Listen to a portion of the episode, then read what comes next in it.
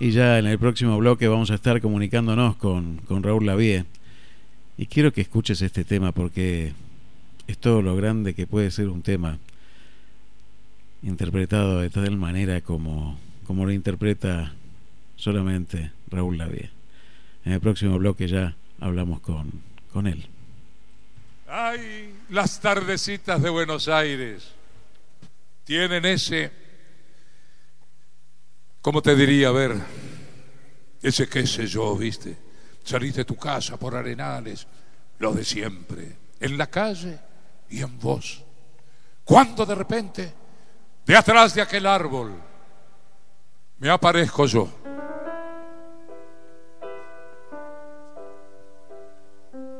Mezcla rara de penúltimo lingera y primer polizonte en un viaje a Venus. Medio melón en la cabeza, las rayas de la camisa pintadas en la piel, dos mediasuelas clavadas en los pies y una banderita de taxi libre levantada en cada mano. Te reís, pero solo vos me ves porque yo paso entre la gente y los maniquíes me guiñan. Los semáforos me dan tres luces celestes y las naranjas del frutero de la esquina me tiran azahares. Vení, que así medio bailando y medio volando me saco el melón para saludarte. Te regalo una banderita y te digo, ya sé que estoy piantado, piantado, piantado, no ves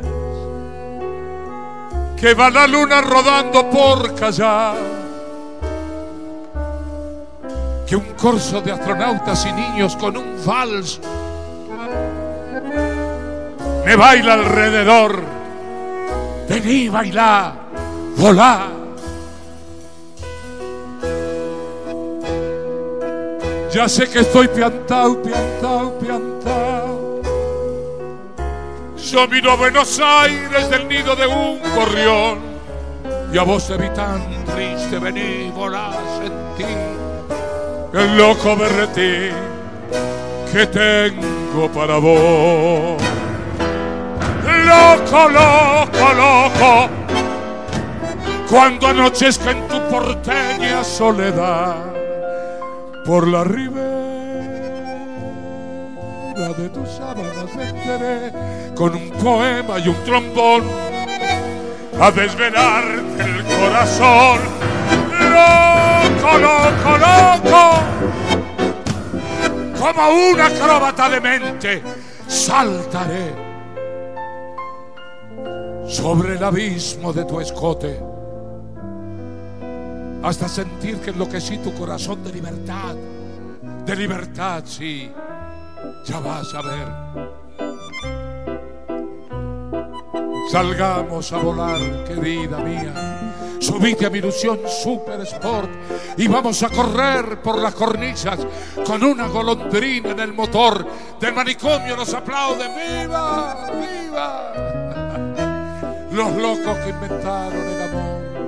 Y un ángel y un soldado y una niña nos dan un balsecito bailador. Nos sale a saludar la gente linda y yo loco, sí, loco pero tuyo, qué sé yo. Provoco campanarios con la risa y al fin te miro y canto a media voz. Querer así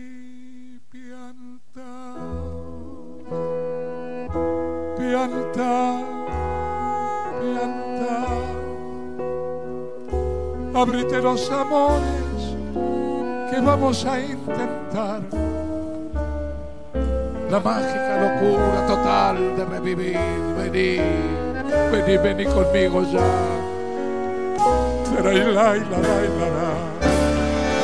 Quédeme así piantao, piantao, piantao.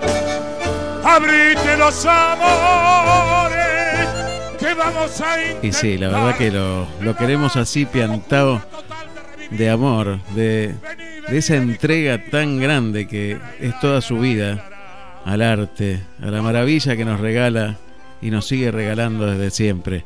Buenos días, querido Raúl Lavie, ¿cómo estás? Eh, buenos días, ¿qué tal? un gusto saludarlos. Bueno, un, gran gusto tenerte por acá, por Miramar, aunque sea telefónicamente en esta mañana de sábado, y, poder conocer un poquito más de tu vida y, poder recorrer un poco tu, trayectoria y tu presente tan, la verdad, tan rico siempre. Siempre te, seguimos y, la verdad que es un honor para nosotros tenerte esta mañana por aquí.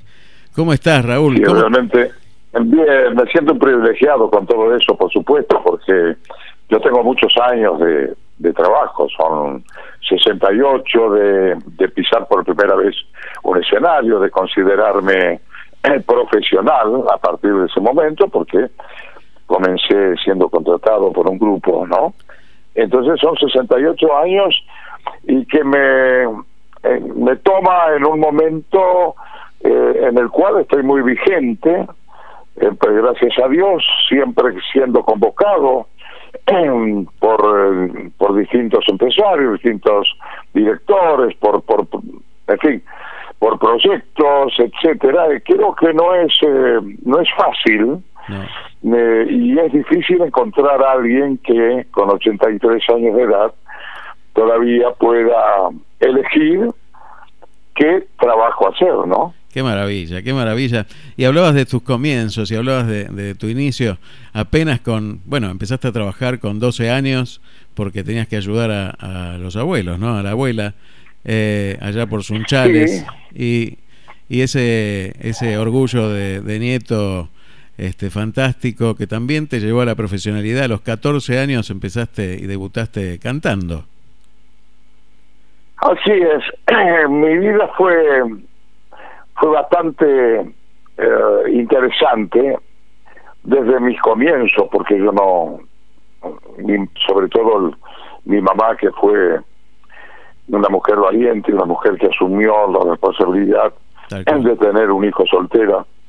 Eh, estamos hablando de 83 años atrás, donde en esa época eh, la sociedad marcaba fuego todo este tipo de circunstancias, ¿no? Sin duda. Y apartaba muchísimo a la gente que, que, asumía esas responsabilidades. Sin embargo, mi mamá puso el pecho y, y ahí nací yo, ¿no? En contra todos los todos los este, problemas que se han suscitado este, este, este, este embarazo alrededor de la familia de mi padre que era una, una familia muy tradicionalista, una familia de la justicia, todos abogados, este, gente que ocupaba espacios muy muy muy fuertes en las en las fuerzas vivas de aquella época.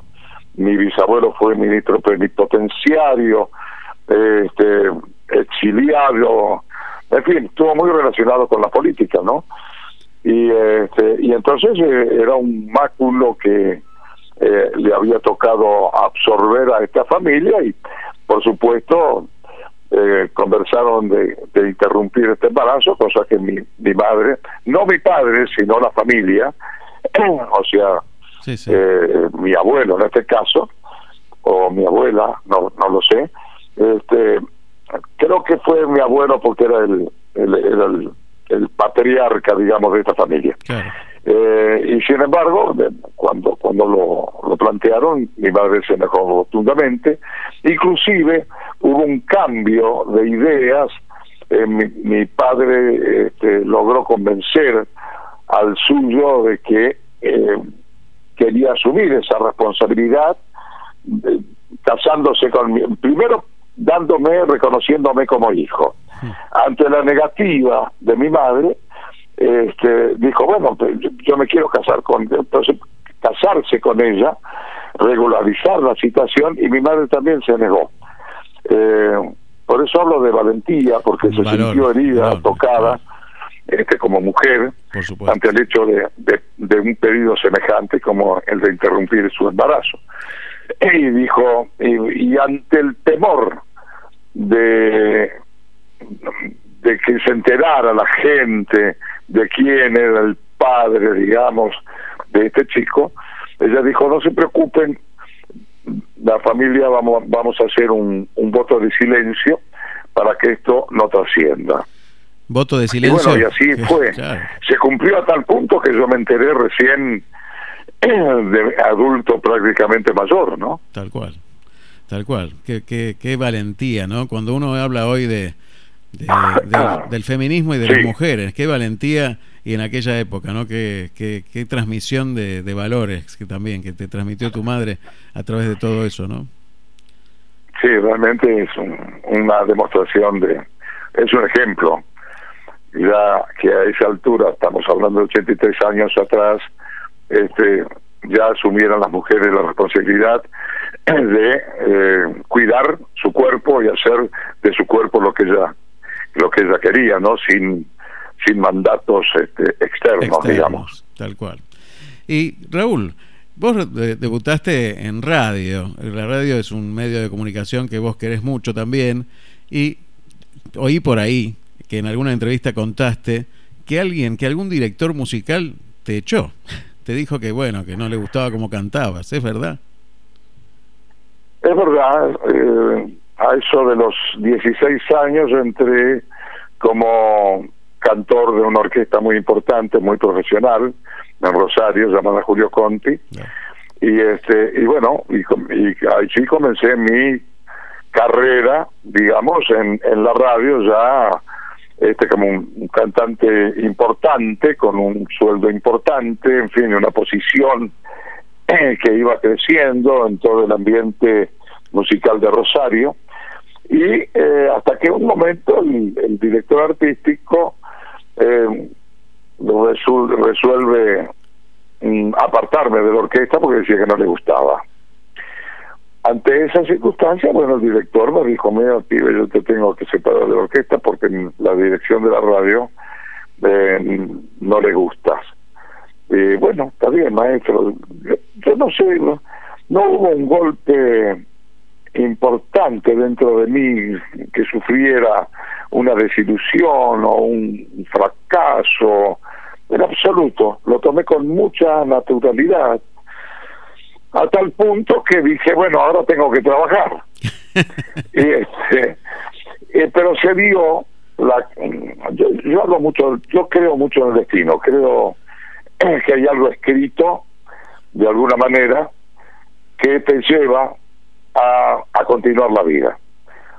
Ese, ese destino eh, se llamó mi primer eh, novia, que se, se mudaban a Buenos Aires este, para, para, para ir a vivir y para, para, para abrir un, un negocio también dentro de, la ciudad de Buenos Aires. Me invitaron, ella me invitó a, acompañarla, pero yo en ese momento estaba, digamos, este, con la orquesta, no podía hacerlo, no podía dejar la orquesta, abandonar los bailes, la radio y todo eso porque tenía mi compromiso profesional. Pero cuando ocurre esto, voy y le digo, bueno, ahora te puedo acompañar a Buenos Aires. Y así fue, viajé con la familia a Buenos Aires, en me yo iba por una semana, diez días, nada más porque tenía que volver a, Rosario a solucionar mi problema de, trabajo, de, ver qué es lo que, se, lo que iba a hacer, seguir este, eh, ayudando a mi familia, eh, etcétera, ¿no? Todo ese tipo de cosas que había tomado la responsabilidad con mis eh, 18 años recién cumplidos. Eh, estoy hablando de, fines de... Yo cumplo años en agosto, o sea que más o menos esa fue la época que yo llego a Buenos Aires, eh, año 55, y, eh, y se me abre la posibilidad, de, de pronto me escuchan cantar en Radio Belgrano primero, y, todo eso se, se, se, desparrama por, por distintos canales y eh, llega a oídos de Víctor Luchino y de Antonio Carrizo, Antonio Carrizo de, la Radio del Mundo, Víctor Luchino, director musical de la radio, de la orquesta estable, y me hacen llamar para dar una prueba en Radio del Mundo. Yo voy, doy la prueba y, e inmediatamente ese mismo día tenía mi contrato este, que debía firmar en Radio del Mundo. Qué y eh, bueno, fue un para mí una, una, cosa impensada, nunca soñada, por supuesto, porque yo venía del traspié eh, sufrido en Rosario.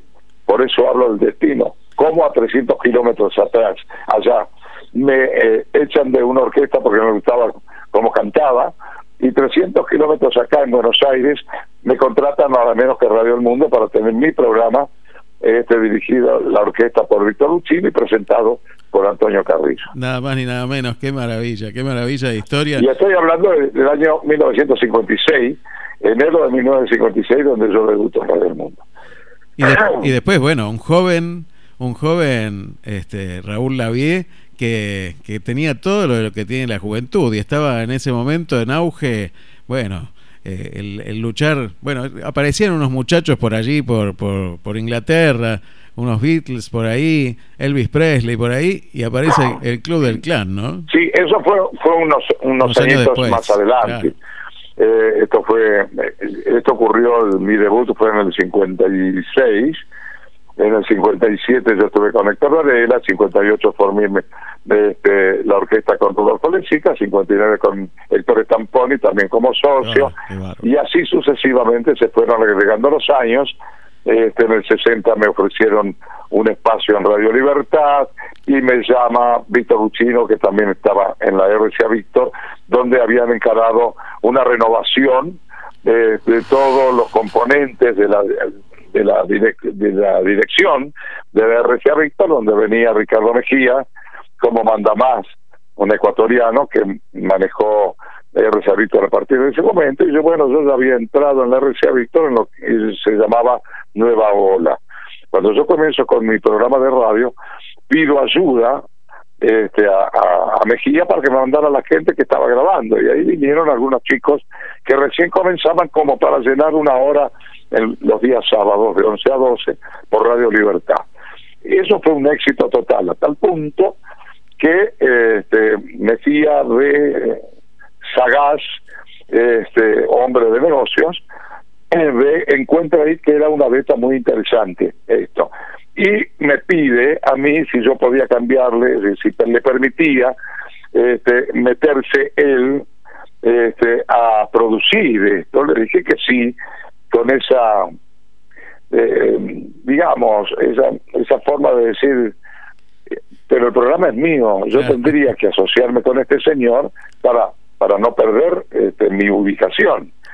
No lo hice, bueno, y se adueñó R.C.A. Víctor y Ricardo Mejía de ese espacio, ya me mandó a, se llamaba el show de Raúl Avia en un principio, después pasó a ser Ritmo y Juventud, Radio Libertad, y ya este, comenzó otra historia.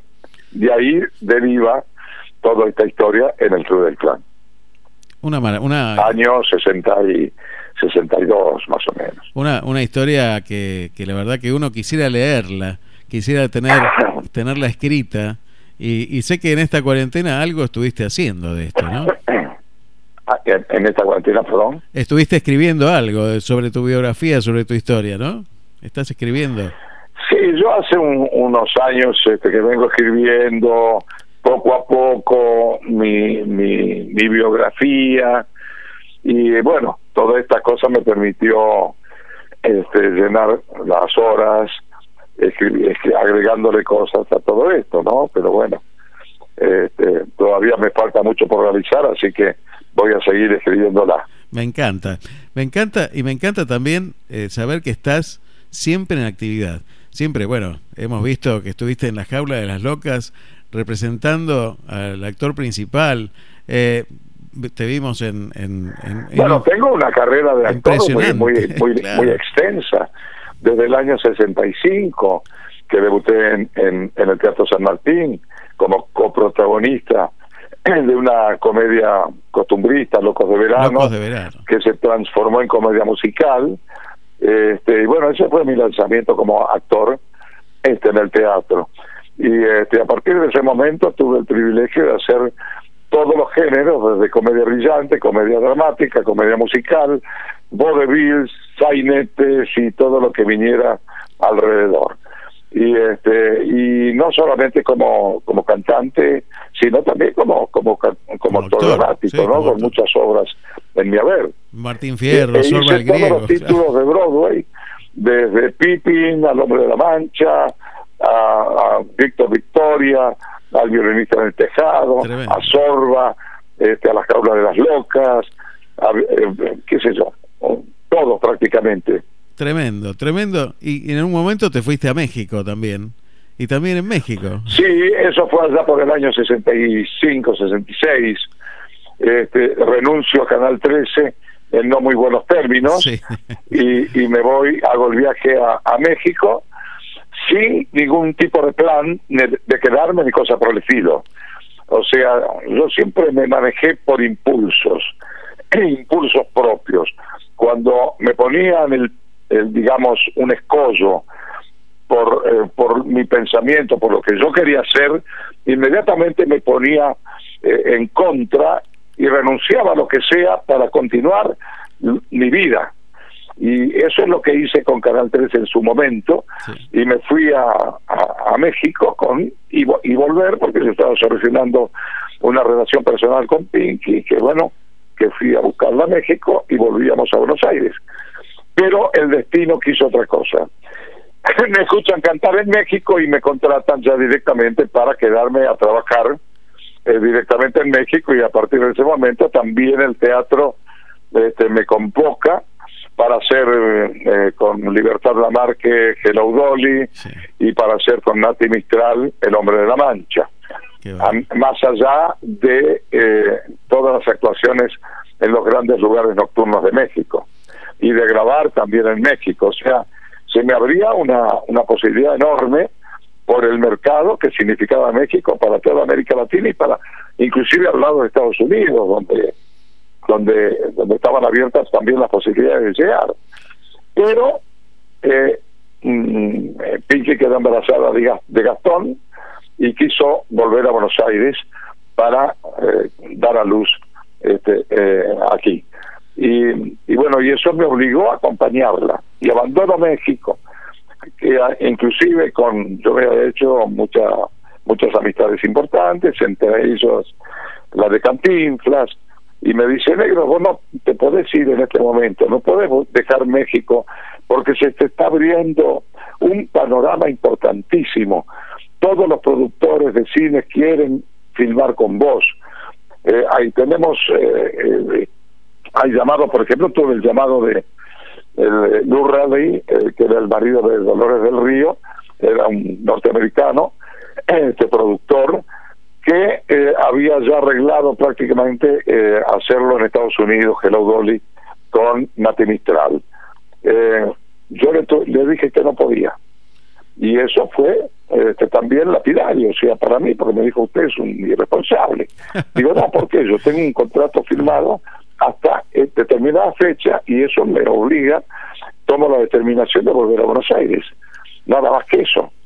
Y bueno, y volví a Buenos Aires. Y también tuviste una propuesta de Hollywood en Buenos Aires, en el Festival Internacional de Cine. Cuando, eh, cuando apenas llegado de, de, México, hablo del año 69, este, eh, el, el año 70, fines del 69, el año 70, llega se produce en Buenos Aires eh, el, Festival de Cine que se hacía hasta ese momento en Mar del Plata. Eh, esta vez la sede era la capital, capital federal, Buenos Aires. Eh, y con él llegó Lou Riley, que era el presidente de la Motion Pictures, este, entidad que manejaba todo Hollywood, o sea, Lou Riley prácticamente era el dueño de Hollywood en ese momento, años 70. Eh, el embajador de los Estados Unidos, eh, Lodge, eh, me invita a hacerle un recital en la embajada de los Estados Unidos. bueno, por supuesto voy, hago un recital para Lou y, y cuando termina le pide, este le pide al, al embajador que me invite a comer porque quería conversar conmigo. Bueno, me quedo a comer, a, cenar en la embajada, eh, junto con Lurrelli en la mesa, éramos muy pocos, el embajador, Lurrelli, Pinky y yo.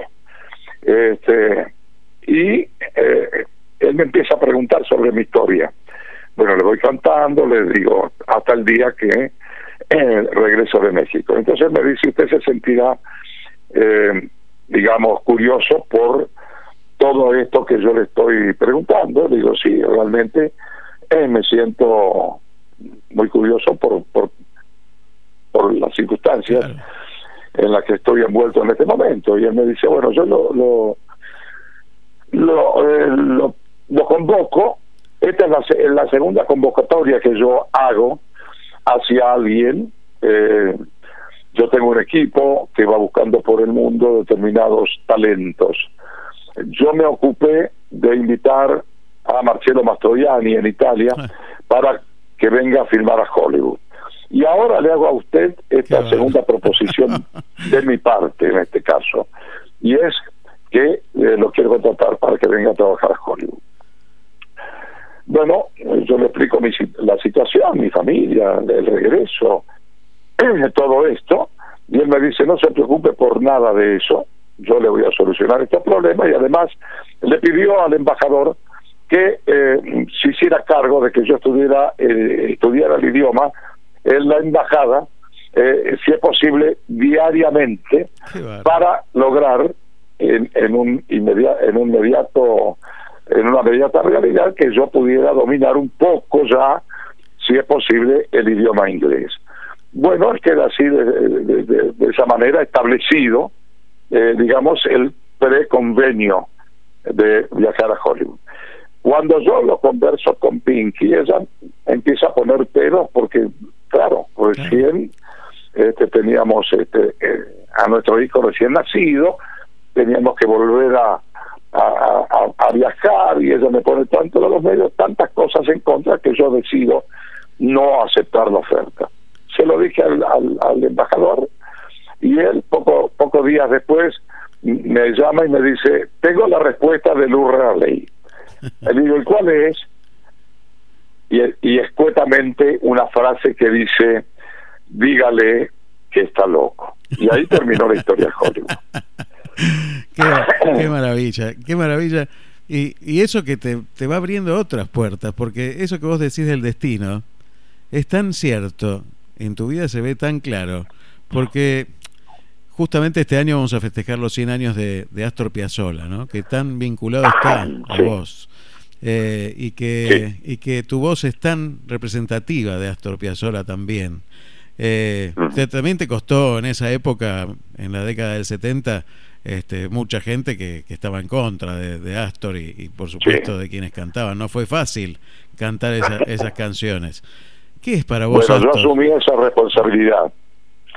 El de, a través, por ejemplo, de, de John Lear, directivo de, de mm, se llamaba dependía de Philips la empresa eh, bueno no me acuerdo cómo se llamaba en ese momento este la sección discos y eh, y salía a la palestra eh, Rubén Juárez hmm. que había sido contratado por Odeón para como figura rutilante nueva promisoria talentosa como la de Rubén este eh, contratado por Odeon. Entonces Philips eh, me llama a través de John Lear este, para ofrecerme también que yo hiciera un poco la contra de, de, de, Rubén, este, grabando temas eh, clásicos, a lo que yo me, me negué. Dije, no, no, no voy a no voy a ponerme como contrincante, entre comillas,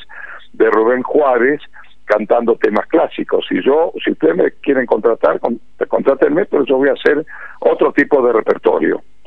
Y él me dice, ¿qué repertorio quiere hacer? Le digo, yo quiero grabar los temas de Astor Piazzolla. No le gustó demasiado por, porque consideraba que Astor Piazzolla no era un producto que se podía vender masivamente este, y que no podía de esa manera competir con Rubén Juárez. Entonces yo dije, bueno, si usted cree que, que, no, no, no le gusta mi proposición, entonces yo le agradezco, pero yo no voy a grabar nada con la empresa porque no, no me interesa. Trató él de todos modos por convencerme para, lo, para lograr cambiar mi, mi pensamiento y no lo logra. Y entonces él me propone, un, me hace un trato. Me dice, bueno, yo le propongo, eh, yo lo voy a dejar grabar los temas de Astor Piazzolla, le voy a dar todo lo que usted me pida, el director, la cantidad de músicos que quiere, usted va a ocuparse, va a ser su propio productor, va a elegir los temas, este, y, pero con una condición. Digo bien, dígame, ¿cuál es esa condición? Que si esto no, no, digamos, no fracasa, eh, o sea, si no se vende, usted va a aceptar que yo tome las riendas del caso y grabe usted lo que yo quiera. Hmm. Acepto, le digo. Nos dimos las manos, la mano, y así quedó formulado el arreglo. Eh,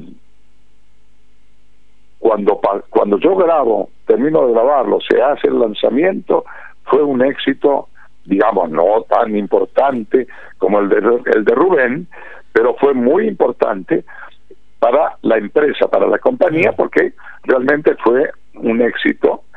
Y este y a partir de ese momento yo grabé dos dos, dos eh, long play más en ese en esa época long play digamos no sí, sí, este de relacionado con Astor. Y bueno y esa fue realmente la lucha que yo entablé por esta circunstancia. Una lucha que te llevó hasta Japón después con Astor. Sí, eso fue con el tiempo.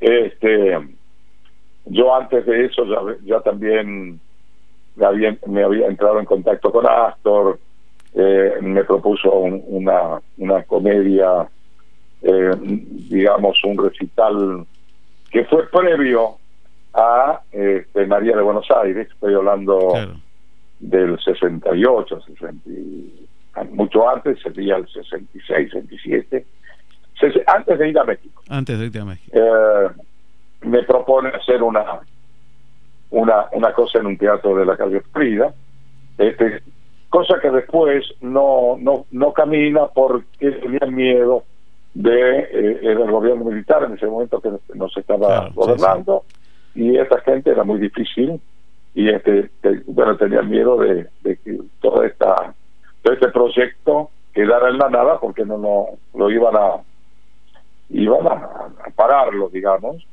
y no iban a poder realizarse. Y entonces quedó ahí. Yo viajo a México.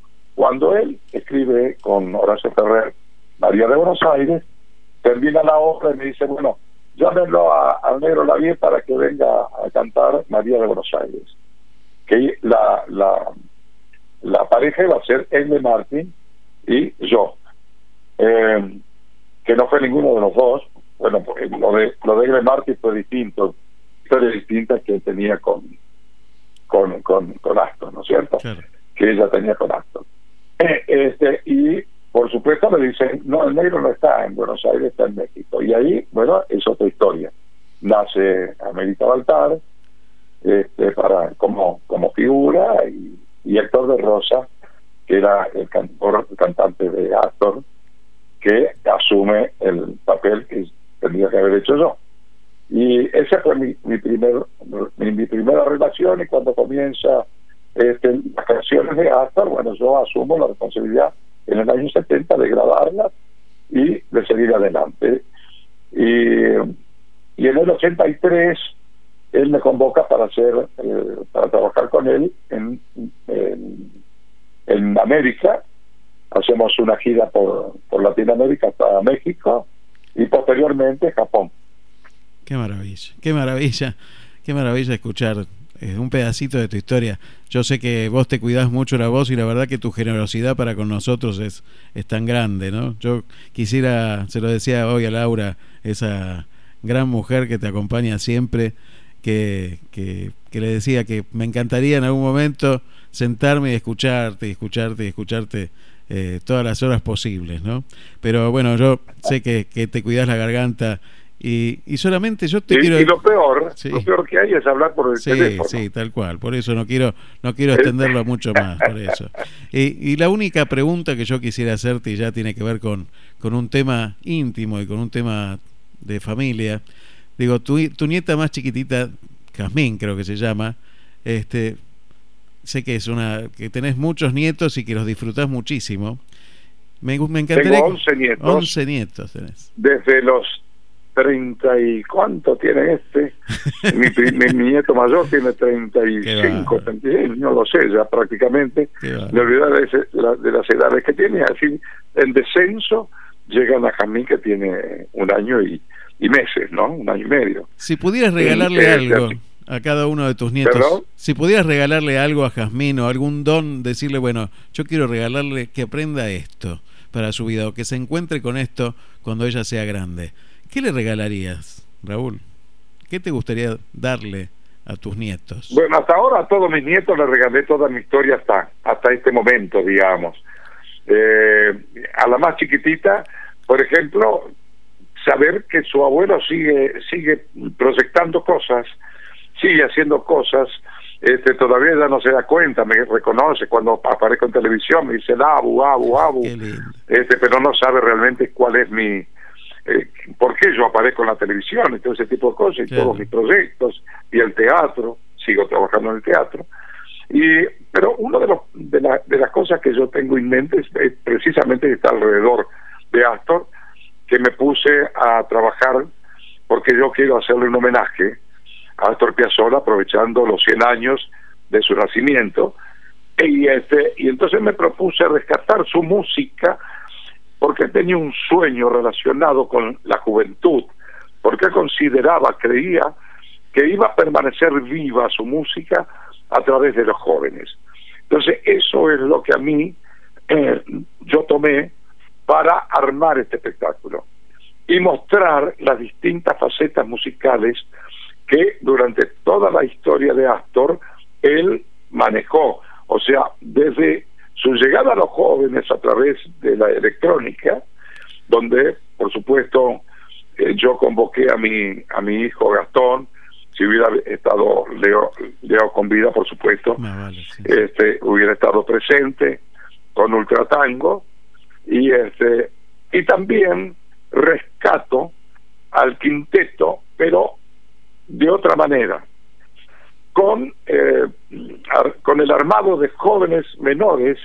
de 30 años que asumieron la responsabilidad de seguir con la música de Astor Piazzolla. Eh, o sea, incluyo con eso al grupo que me acompañó durante muchos años, que son extraordinarios músicos, y entonces con ellos formé el quinteto de Astor Piazzolla. Y convoqué a, Juan Carlos Sirigliano, eh, que fue uno de los integrantes del octeto de Buenos Aires de Astor Piazzolla, donde también rompe con el molde del quinteto, no, este, mejor dicho, rompe con el molde en general, porque después rompe ese octeto y crea el quinteto este, en, su, en su vida. Y yo lo convoco a, a Juan Carlos Sirigliano porque tienen toda la, la historia junto con Astor de este grupo. Entonces, con ellos tres, más un joven cantante de 22 años que yo descubrí no hace mucho, eh, Franco Zacarías, va a ser el representante de la juventud que puede cantar y llegar a cantar las canciones de Astor Piazzolla.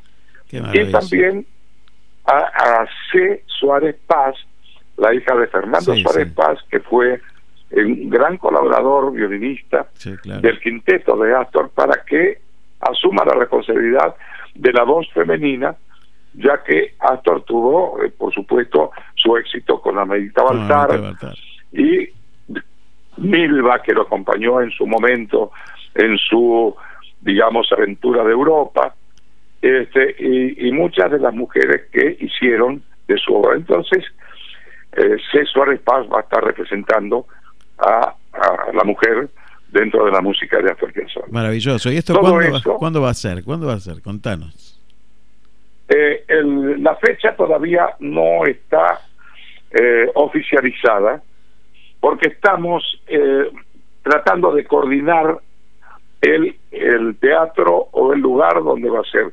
En un principio esto iba a ser para la usina del arte, pero con todo esto de la pandemia, aparentemente la usina va a estar ocupada este, para otros menesteres como es la vacunación, el hisopado, etcétera. Entonces, no creo que tenga la este, esa sala para, para hacerlo. Entonces estoy arreglando con otras salas este, de, de Buenos Aires y a su vez, por supuesto, cambiando la fecha, que va a ser en marzo, que es el mes de su nacimiento, pero todavía no está, eh, digamos, delimitada la fecha. Buenísimo. Lo esperamos, lo esperamos y contá con nosotros para, para todo lo que necesites o, podamos ayudar también desde aquí. Contá con nuestro medio para todo lo que necesites, Raúl. Ya te, muchísimas gracias. Te agradezco muchísimo esta comunicación. De nuevo, muchísimas gracias a Laura y un saludo enorme para vos y toda tu familia hermosa. Muchas gracias. Ha sido un gusto para mí este, eh, charlar con ustedes este momento y les agradezco mucho este llamado. ¿eh? Muchas gracias. Eh. Hasta luego. Hasta luego.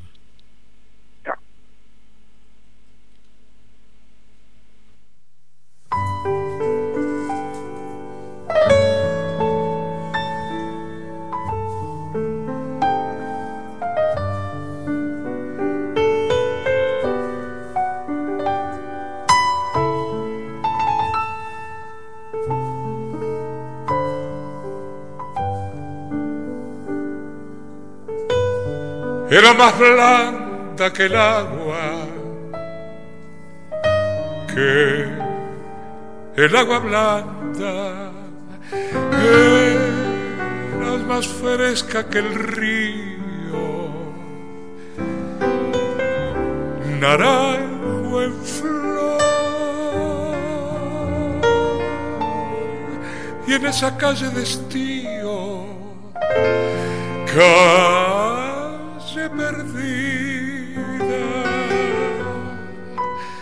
dejó un pedazo de vida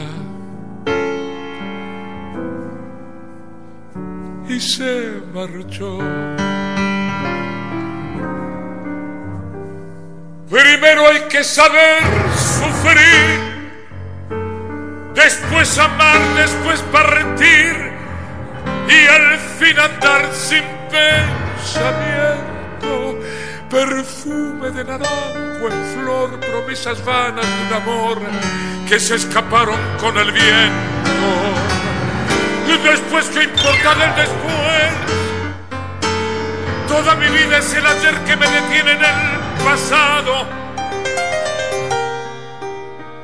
Eterna y vieja juventud que me ha dejado acobardado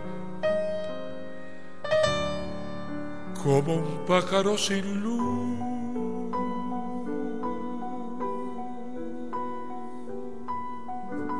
¿Qué le habrán hecho mis manos? ¿Qué le habrán hecho para dejarme en el pecho tanto dolor?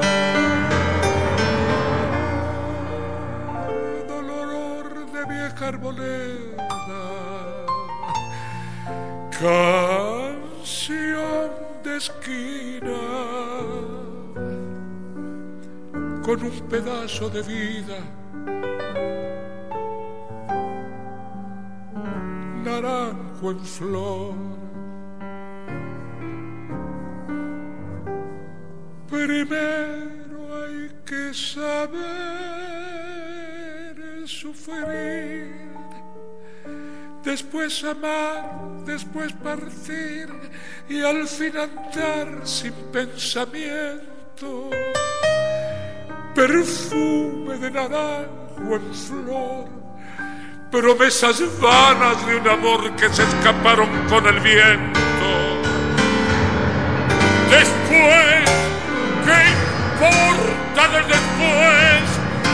Toda mi vida es el hacer que me detiene en el pasado.